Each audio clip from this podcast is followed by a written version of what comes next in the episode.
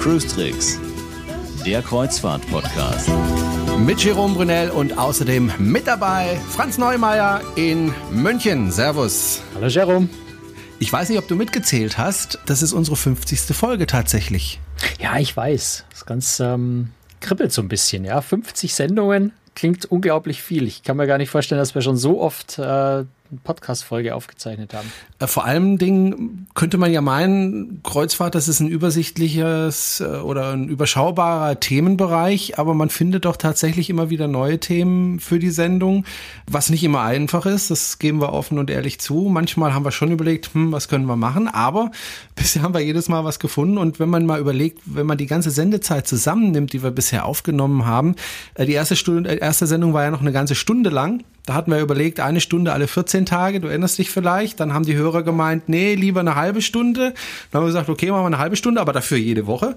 Und äh, das sind, wenn wir 50 Sendungen haben, die erste eine Stunde, sind das 25,5 Stunden. Ja, wir haben noch ein bisschen überzogen. Ja. Ich glaube, wir kommen insgesamt schon so auf die 30 ja, Stunden. Ja, fast. Also eine Menge gequasselt. Ja, eine Menge gequasselt. und das Tolle daran ist, die Leute hören sich das an und es werden immer mehr. Und dafür sind wir sehr dankbar. Wir freuen uns. Und äh, wenn es Ihnen gefällt und wenn Sie zum Beispiel in Ihrem Bekanntenkreis mitbekommen, dass jemand gerne auf Kreuzfahrt gehen möchte oder äh, regelmäßig auf Kreuzfahrt ist, dann weisen Sie ihn doch auf unseren Podcast hin.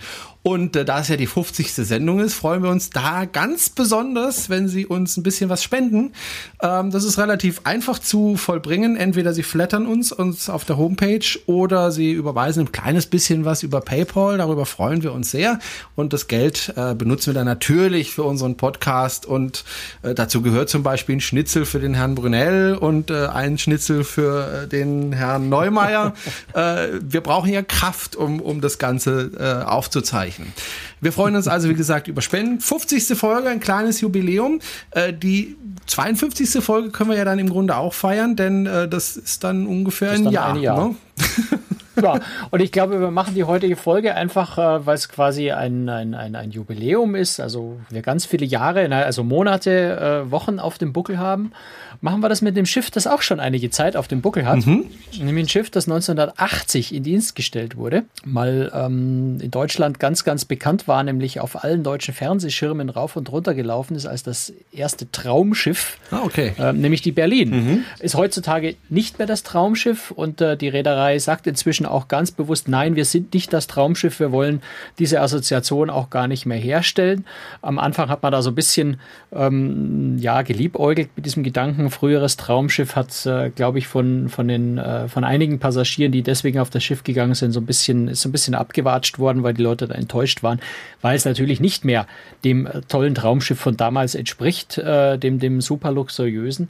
Aber ich finde, es ist nach wie vor ein sehr, sehr schönes Schiff, wenn man mit den richtigen Erwartungen voraus, äh, auf das Schiff geht. Und wie gesagt, nicht äh, das plüschige Superluxus ähm, ZDF-Traumschiff erwartet. Das ist die Deutschland. Die Berlin ist heute ein schönes, solides Mittelklasse-Schiff, das mir persönlich sehr gut gefällt. Ja, wurde das äh, nach der Fernsehaufzeichnung umgebaut oder warum entspricht das nicht mit dem, was, was die Leute erwarten? Naja, zum einen war das damals natürlich auch noch schon, schon noch ein bisschen eine andere Zeit in den 80er Jahren. Und zum anderen, ja, ist das Schiff auch ein bisschen verändert worden. Nicht, nicht komplett umgebaut worden, aber das ganze plüschige, supermondäne, äh, was damals supermondän war, äh, ist in der Form nicht mehr erhalten. Es ist ja eine Zeit lang auch als Spirit of Adventure für eine britische Reederei unterwegs gewesen und ist da, gerade was das Design angeht, schon sehr stark vereinfacht worden. Und letztendlich ist das Schiff seit damals jetzt auch nicht vollkommen grundlegend vollständig renoviert. Also das Schöne, was ich jetzt persönlich sehr schön an dem Schiff finde, ist zum Beispiel, wenn ich dort eine Tür zum Außendeck aufmache, dann ist es nicht eine Glastür, die so sanft zur Seite gleitet und mit einem behindertengerechten in einer Welle im Boden äh, nach draußen führt, sondern das ist eher so eine so eine so eine feste Stahltür, ja, wo ich auch mich, mich dagegen drücken muss, um die Tür aufzukriegen, mhm. dann meinen Fuß ordentlich heben muss, über eine 15 Zentimeter Schwelle drüber steigen, eben noch ein richtig altes Schiff. Ja, also auf der Berlin sieht man so an jeder Ecke, dass man wirklich auf einem Schiff ist. Das ist heutzutage natürlich auf modernen Luxusschiffen nicht mehr so en vogue. Heutzutage hat man eben eher diese elegant zur Seite schwingenden Glasschiebetüren. Das ist die Berlin nicht. Du warst jetzt auf diesem Schiff auf Einladung der Reederei, wenn ich richtig weiß. Genau. Ne? Und äh, von wo bist, wo bist du gefahren? Es war, glaube ich, nur ein kleiner Hüpfer diesmal, ne? Ich bin unglaublich weit gefahren. Also ich war ja auf, ich war ja auf der FTI Berlin, die hieß ja früher FTI Berlin, das sagt dann auch schon aus, wer die Reederei ist, nämlich FTI Cruises. Ich war auf der FTI Berlin äh, vor zwei Jahren, wie sie in, in Dienst gestellt wurde für FTI, schon mal mehrere Tage und das Schiff war jetzt über, über, die Winter, über den Winter in Griechenland in der Werft, ist so ein bisschen renoviert, äh, modernisiert worden. Äh, da kommen wir nachher, glaube ich, noch drüber sprechen. Und deswegen habe ich sie mir jetzt auch wirklich nur äh, tatsächlich zwei Tage lang angeschaut, auch weil ich dann einfach andere Termine am Wochenende hatte, sonst hätte ich auch länger bleiben können. Und ja, also ich bin die unglaublich weite Strecke von Nizza nach Monte Carlo gefahren. Ui. Ähm, ich glaube, das sind so zweieinhalb bis drei Stunden. Da kann man ja nebenher schwimmen fast. Da könnte man fast mit Schwimmen wieder aufholen, wenn man ein bisschen äh, in den Abend reinschwimmt. Also es ist wirklich nur so zwei Buchten weiter eigentlich. Wunderschönes Fahrgebiet, Südfrankreich, Côte d'Azur, traumhaft schön da und natürlich mit Ziel äh, Monte Carlo, Monaco. Fühlt sich schon toll an, wenn man dort einläuft und äh, die ganzen Yachten und Superjachten und noch größeren Riesenjachten dort rumstehen. Da ist richtig viel Geld im Hafen. Du hast auf dem Schiff Alexander Gessel getroffen. Alexander Gessel kommt aus Österreich ursprünglich und ist ja. Geschäftsführer der FTI Cruises. Und du hast dich mit ihm unterhalten und äh, da gab es eine ganz interessante Geschichte, nämlich die Namensrechte der Berlin. Ne? Ja, richtig. Also die Berlin heißt ja jetzt eben auch wieder Berlin, so wie sie früher mal hieß. FTI hat aber, oder FTI Cruises hat das Schiff aber vor zwei Jahren erstmal mit dem Namen FTI Berlin in Dienst gestellt, weil nämlich tatsächlich eine andere Reederei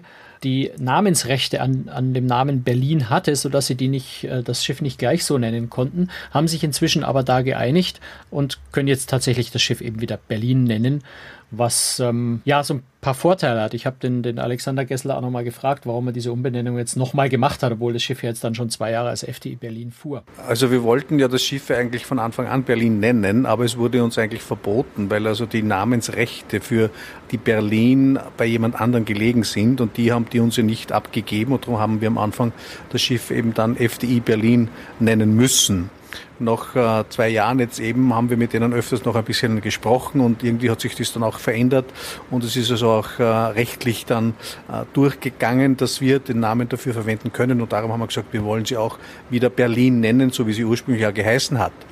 Ein zweiter Punkt ist auch ein ganz wichtiger. Wir tun das Schiff ja auch verchartern. Wir verchartern das Schiff ja auch an andere Reiseunternehmen. Und da tun wir uns natürlich auch leichter, wenn wir sagen können, Berlin und nicht FDI Berlin. Wo muss ich denn FTI ähm, einordnen? Ist es eine große Reederei oder doch eine eher auf dem Markt eine kleine Reederei? Naja, FTI Cruises ist Teil der FTI Group und FTI Group ist ja einer der großen deutschen äh, Pauschalreiseunternehmer. Also FTI Cruises hat ein Schiff, nämlich die Berlin. Sie haben auf der, auf der Reise durchaus auch gesagt, sie wünschen sich äh, mehr Schiffe, vielleicht noch ein zweites mittelfristig, auch ein drittes äh, eventuell. Ähm, aber im Moment hat FDI Cruises tatsächlich dieses eine eigene Schiff und ist aber eben Bestandteil äh, eines, eines größeren Reiseunternehmens. Wir haben es ja vorhin schon mal angesprochen, die, das Schiff war ja unterwegs als Traumschiff für das ZDF damals. Die bisherige Vermarktung ging ja eher hin als ehemaliges Traumschiff war das ein Fehler? Da habe ich Alexander Gessel danach gefragt, weil ich natürlich auch das Gefühl hatte, es ist so ein bisschen schwierig, Traumschiff da mit rein äh, zu, äh, zu mixen, weil vielleicht wirklich falsche Vorstellungen da sind, weil die Leute sich heutzutage natürlich unter Traumschiff die Deutschland vorstellen und auch äh, die Berlin damals ähm, natürlich noch ein bisschen anders ausgesehen hat. Und äh, er hat da relativ klar und offen geantwortet auf die Frage. Also das Thema Traumschiff haben wir komplett gestrichen. Das werden Sie bei uns in keiner Werbung mehr sehen, auch in keinem Prospekt mehr. Es gibt es auch nicht mehr. Das Thema Traumschiff äh, haben wir überhaupt nicht mehr im Wortschatz. Äh, wir geben sogar unseren Kunden, die Ausschreibungen machen oder Kataloge drucken, äh, klar und deutlich der Anweisung, das Wort Traumschiff nicht zu verwenden. Ich muss ganz ehrlich gestehen, die Berlin war sicher mal ein Traumschiff. Das war das erste Traumschiff ja, und das hat auch damals für die Zeit gepasst und damals war es auch sicherlich entsprechend äh, von der Erscheinung her und von der Ausstattung her sicher ein Traumschiff. Von diesem Thema sind wir weg. Wir haben uns von dem Thema auch komplett verabschiedet. Wir wollen das nicht. Wir haben auch nicht den Anspruch, ein Traumschiff zu sein. Wir sind ein ganz ein normales, äh, einfaches äh, Mittelklasse-Produkt und so wollen wir das auch sehen. das also etwas hervorsticht und an die alten Tage halt schon erinnern kann, weil die Linienführung des Schiffes, die Ausstattung, das Interieur des Schiffes ja noch ein bisschen auf diese Zeit schon auch äh, zurückgeht. Also man merkt schon bei FDI Cruises, dass sie in den letzten zwei Jahren viel gelernt haben. Man muss einfach sagen, sie haben zwar vorher schon Kreuzfahrten äh, verkauft, vermarktet, aber es ist eben ihr erstes eigenes Schiff, das sie selber vermarkten und, und äh, positionieren und ähm, haben da ja viel gelernt, viel dazu lernen müssen. Und ähm, diese, diese Traumschiffvermarktung, man muss jetzt nicht, muss sagen, sie haben das jetzt nicht äh, das Traumschiff groß in den Vordergrund gerückt bei, ihrem, bei ihrer Verkaufe, mhm. aber sie haben es schon einfach auch, ich sag mal, nicht bestritten. Ja, also sie haben das äh, gerne in Kauf genommen und haben damit ja auch, glaube ich, auch ganz gut äh, Passagierzahlen gemacht, die dann eben zum Teil ein bisschen unzufrieden waren, weil sie was anderes erwartet haben. Du sagst, äh, die haben dazugelernt. Was haben sie denn dazugelernt? Ja, das habe ich Alexander Gessel auch gefragt. Und ähm, ja, er hat jetzt da nicht allzu konkret geantwortet, aber interessant ist es allemal. Also wir lernen eigentlich jeden Tag dazu. Es ist ja nicht so, dass wir äh, Kreuzfahrtprofis sind vom Grund auf, sondern wir müssen das Thema ja auch lernen, überhaupt einmal ein eigenes Schiff zu besitzen. Ja, wir haben uns beschäftigen uns seit 20 Jahren mit Kreuzfahrten im Konzern der FD Group äh, und bei Air Maritim Seereisen, aber ein eigenes Schiff zu haben, das auch zu führen, das zu leiten, das ist für uns ganz, ganz neu auch. Und da müssen wir auch wirklich, wirklich lernen. Wir haben auch viel Lehrgeld bezahlt die ersten zwei Jahre, das muss man auch mal so sehen. Äh, wir sind aber jetzt auf dem Weg, wo wir viele Dinge einfach besser erkennen, uns darauf vorbereiten können, die besser auch gestalten und äh, das ist eine sehr, sehr spannende Aufgabe, die sich auch täglich irgendwie neu ergibt, die sich täglich äh, mit neuen äh, Themen beschäftigen muss. Ja, wir haben Themen mit Personal, wir haben Themen mit dem Essen, wir haben Themen mit der Instandhaltung und so weiter und so weiter und so weiter. Also das ist schon eine, eine Aufgabe, die geht nicht einfach so zwischen 9 und 18 Uhr vom Bürosessel aus, sondern das sind 24 Stunden Jobs und das ist also sieben Tage die Woche und das das ganze Jahr über. Das Interessante ist ja, dass das Schiff jetzt tatsächlich über den Winter mehrere Monate in der Werft war, wobei ähm, die haben sich dann einfach wirklich Zeit genommen, weil das Schiff im Winter ohnehin nicht, äh, nicht gefahren ist. Ähm, ist immer ziemlich schwierig, so ein kleines, älteres Schiff über den Winter überhaupt äh, fahren zu lassen. Deswegen hat sich FDI Cruises dann auch entschieden, es eben ganz aus, außer Dienst zu stellen und in der Werft sich viel Zeit zu nehmen. Das Überraschende daraus ist dann eigentlich, wenn man an Bord kommt, ist so die erste Reaktion ist erstmal, was hat sich hier eigentlich groß geändert? Das sieht alles im Wesentlichen so aus wie vorher. War der Riesenaufwand eigentlich überhaupt äh, wert? Was ist eigentlich genau passiert? Wenn man dann genauer hinschaut, findet man tatsächlich ganz viele Details und auch gute Erklärungen dafür, was geändert wurde und warum und, und warum man das nicht so auf den ersten Blick sieht. Also was wir während der Werfzeit jetzt in äh, Kalkis in Griechenland gemacht haben, wir haben die Maschinen gewechselt die Hauptmaschinen, weil das war ein Punkt, wo wir gesagt haben, da müssen wir vorausschauen, denken, besser jetzt investieren, bevor da irgendwann einmal was Gröberes passiert. Die sind, passiert, die sind ja doch schon ein bisschen älter auch. Diese Maschinen sind seit Anfang an äh, an Bord hier und das ist doch schon fast 30 Jahre, ist zwar deutsche Qualitätsarbeit, die wir hier haben, aber wir müssen sie doch einmal ein bisschen renovieren. Das haben wir gemacht. Äh, wir haben also die Innenausstattung in verschiedenen äh, Plätzen etwas geändert. Wir haben also statt dem Biergarten, wo wir gedacht hatten, das ist vielleicht eine gute Idee auf einem deutschen Schiff, einen Biergarten zu haben, äh, gewechselt und nennen das jetzt Berlin Lounge. Also es ist jetzt mehr moderner geworden, weg von dem Thema Biergarten. Wir haben gesehen, dass unsere Kunden das nicht mehr akzeptieren. Ja? Die wollen eigentlich ganz andere Dinge mittlerweile. Wir haben die Scirocco Lounge umgestaltet, wir haben dort bessere Farbtöne hineingebracht und das sind halt die Dinge, die wir tun können noch auf diesem Schiff. Man kann es nicht komplett äh, neu machen. Diese Investition würde sich einfach nicht mehr lohnen. Man muss halt einfach schauen, dass man dieses Schiff, das jetzt also wie gesagt über 30 Jahre schon alt ist, entsprechend im Schuss hält und doch aber auch im Kern so belässt, wie es ist. Es ist ein richtiges Schiff noch. Es ist kein Hotelschiff. Es ist ein richtiges Schiff, das sich bewegt, das knarrt und, und ächzt da und dort einmal auch beim Fahren. Ja. Äh, aber das macht ja auch eigentlich schon die richtige Kreuzfahrt und die richtige richtige Seefahrt auch noch aus. Dieser Meinung sind wir einfach. Dieses Schiff, das hast du vorhin schon anklingen lassen, ist jetzt kein super Luxusschiff. Es ist aber auch kein schlechtes Schiff. Es ist, sagen wir mal, ein Mittelklasse-Schiff, kann man das so sagen? Ja, absolut. Natürlich. Und das ist ein relativ kleines Schiff. Wie viele Passagiere passen da drauf? Es ist tatsächlich ein relativ kleines Schiff. Äh, es haben gerade mal 412 Passagiere nämlich Platz. Hm.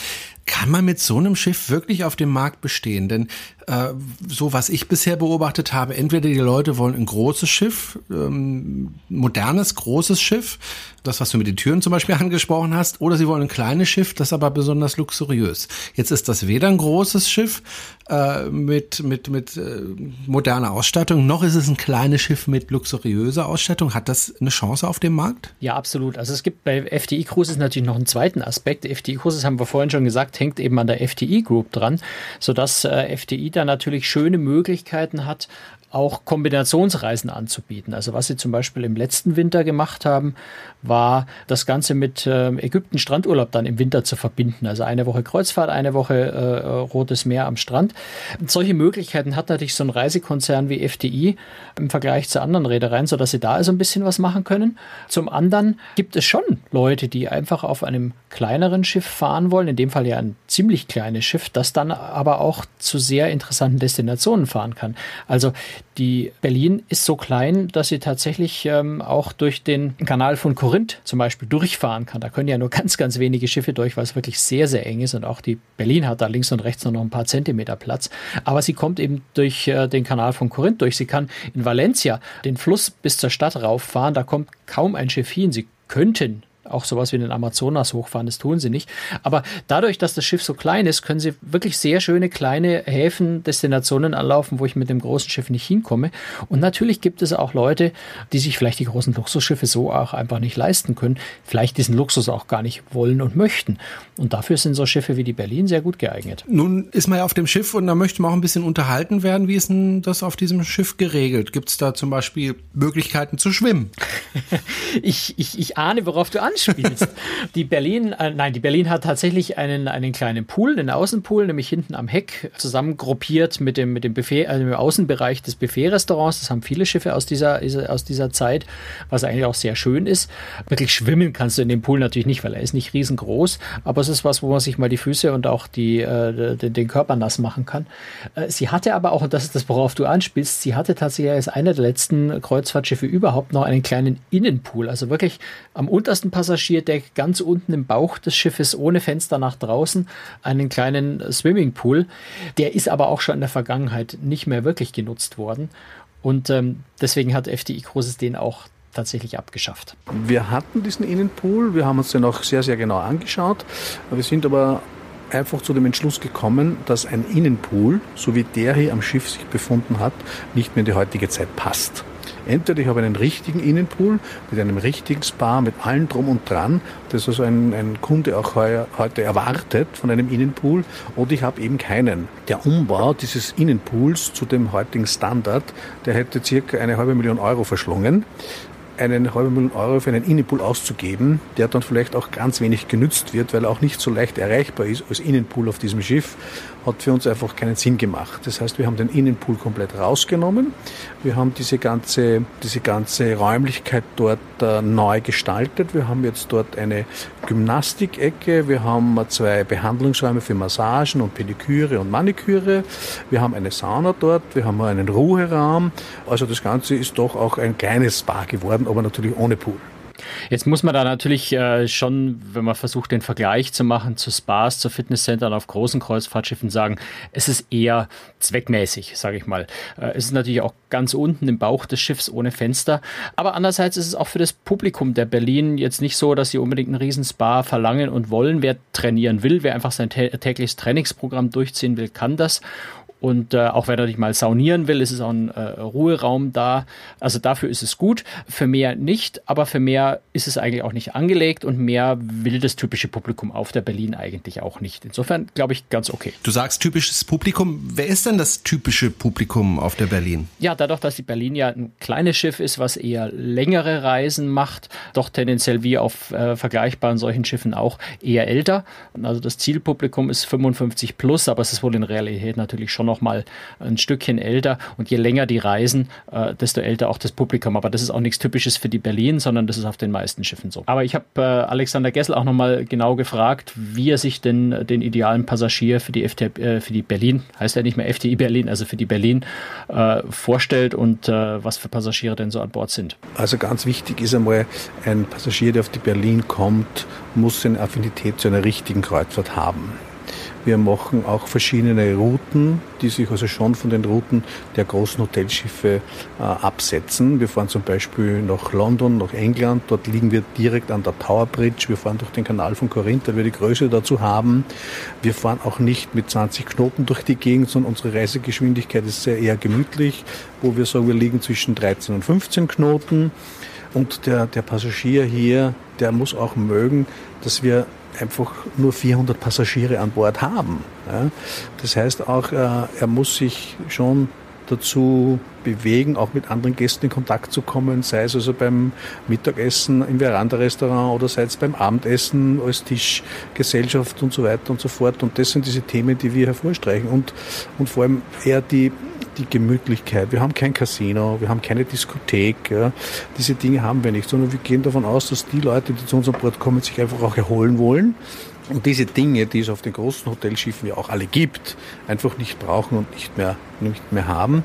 Ein, ein Punkt, den ich erwähnen möchte, der ist zwar jetzt vielleicht nicht unbedingt so, äh, so prickelnd für manche, gerade für Familien. Wir haben also keine Einrichtungen für Kinder wir nehmen Kinder gerne an Bord, wenn jemand seine Familie mitbringen möchte, mit den Kindern gerne. Nur wir haben keine speziellen Einrichtungen für Kinder. Wir haben keinen Kinderclub, wir haben keine Kinderanimation, sondern bei uns müssen sich halt Kinder, wenn sie an Bord sind, auch schon einmal selbst beschäftigen. Das heißt, wenn ich mit meinem knapp zweijährigen Sohn kommen möchte, dann muss ich mich halt selber um ihn kümmern. Dann ist er sicher ganz erholt, ich vielleicht weniger. Ja, also natürlich ist ja Berlin jetzt äh, kein Schiff, wo ich, äh, was meine erste Wahl wäre mit Kind, mit Familie. Das hat Vor- und Nachteile natürlich. Zum einen, klar, für Familien schwierig, nicht unmöglich, aber, aber jetzt nicht so das perfekte Schiff dafür. Andererseits aber natürlich für die anderen Passagiere ein großer Vorteil, die eben Ruhe möchten, die keinen Kindertrubel haben möchten.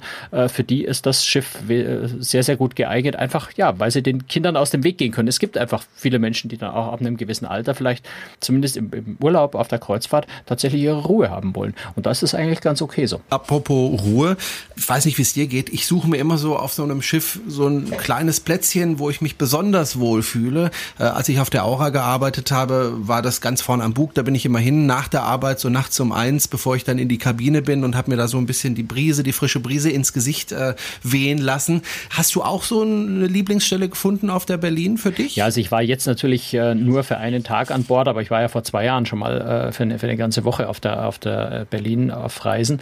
Und äh, der Bereich, der mir wirklich sehr, sehr gut gefällt und wo ich mich äh, viel aufhalten würde auf einer längeren Reise, ist sicher die Bibliothek. Ein sehr, sehr schöner, sehr großer Raum, der andererseits durch die äh, Bücherregale so ein bisschen in, in kuscheligere Ecken abgeteilt ist. Dort gibt es ähm, Tische, wo man auch mal ein Kartenspiel spielen kann. Es gibt schöne Sitzecken mit Sofas und, und kleinen Tischen dazu. Es gibt auch, für mich natürlich nicht ganz unwichtig, den einzigen Platz an Bord, wo man ins Internet gehen kann. Ein WLAN-Internet gibt es auf der Berlin nicht. Also dort sind ein paar Internet-Terminals. Schon allein deswegen würde ich mich dort viel aufhalten wahrscheinlich. Ansonsten einfach sehr, sehr schöne große Fenster mit Blick nach draußen. Dort mit einem Buch oder in meinem Fall wahrscheinlich öfter auch mal mit einem Laptop auf dem Schoß in einem der Sofas und dann mit Blick aufs Meer. Da würde es mir richtig gut gefallen. Ich habe äh, Alexander Gessel im Übrigen auch mal gefragt, was denn äh, sein persönlicher Lieblingsplatz an Bord ist. Also ich persönlich bevorzuge mittlerweile die Berlin Lounge. Die gefällt mir sehr gut, weil die ist also sehr, sehr schön geworden von der Ausstattung her, von der Atmosphäre her. Und von dort aus habe ich einen tollen Überblick über alles, was vorbeizieht, weil diese Berlin Lounge links und rechts voll vergast ist. Also das ist für mich einer der schönsten Plätze am Schiff dort einmal zu sitzen und vielleicht einen kleinen Cocktail zu nehmen oder ein kleines Bier zu trinken und ein bisschen auf die, auf die vorbeiziehenden äh, Strände, Buchten, Inseln, was immer zu schauen oder einfach nur aufs Meer. Das macht für mich sehr, sehr viel Sinn. Die Berlin Lounge hat ja eine ganz interessante Geschichte auf der Berlin. Mhm. Die war nämlich zuvor ein Biergarten. Also schon, äh, wie sie noch für den britischen, auf dem britischen Markt als Spirit of Adventure gefahren ist, gab es da den Biergarten. Und Doch eigentlich eine ja, tolle Sache, auch, das oder? dachte auch FDI Großes am Anfang, deswegen haben sie diesen Biergarten da oben auch äh, erstmal übernommen und gelassen, weil sie dachten, deutsches Publikum, Biergarten, äh, das passt zusammen. War, also war auch ein schöner Biergarten, muss sagen. Schöne Holztische, da gab es Weißwurst und Bratwurst, es gab bayerisches Bier, ein schönes Tegernseer Bier, was sie jetzt leider ja nicht mehr haben. So weißblaue Girlanden. Also es war, fast sagen, vielleicht so der schönste Biergarten, den es so auf, auf See, auf Kreuzfahrtschiffen überhaupt gibt. Aber FDI Großes hat da einfach festgestellt, die Leute sind da nicht mehr so, nicht mehr so so glücklich, sie wollen das nicht mehr, ist nicht so angenommen worden. Und deswegen haben sie tatsächlich sich entschieden, da eher eine Art Cocktail-Lounge, wenn man so will, draus zu machen, mit, mit Lounge-Möbeln, mit ein paar zusätzlichen Sonnenliegen. Und das scheint besser zu funktionieren. Das ist äh, ganz hübsch geworden.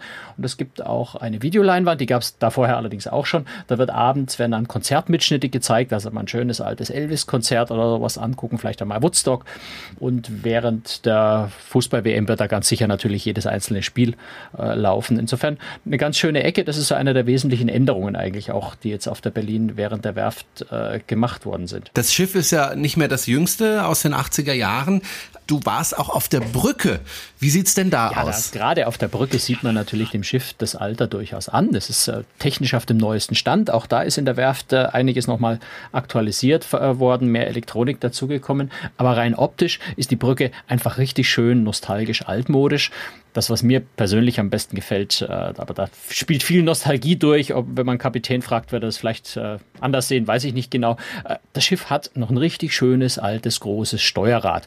Also kein so Joystick wie die ganz modernen, auch kein so diese, diese ähm, Formel 1 Rennwagen, Lenkräder, diese kleinen Dinger, die man ja heutzutage sehr oft sieht, sondern wirklich noch ein richtig schönes, großes Steuerrad. Das ist schon sehr nostalgisch.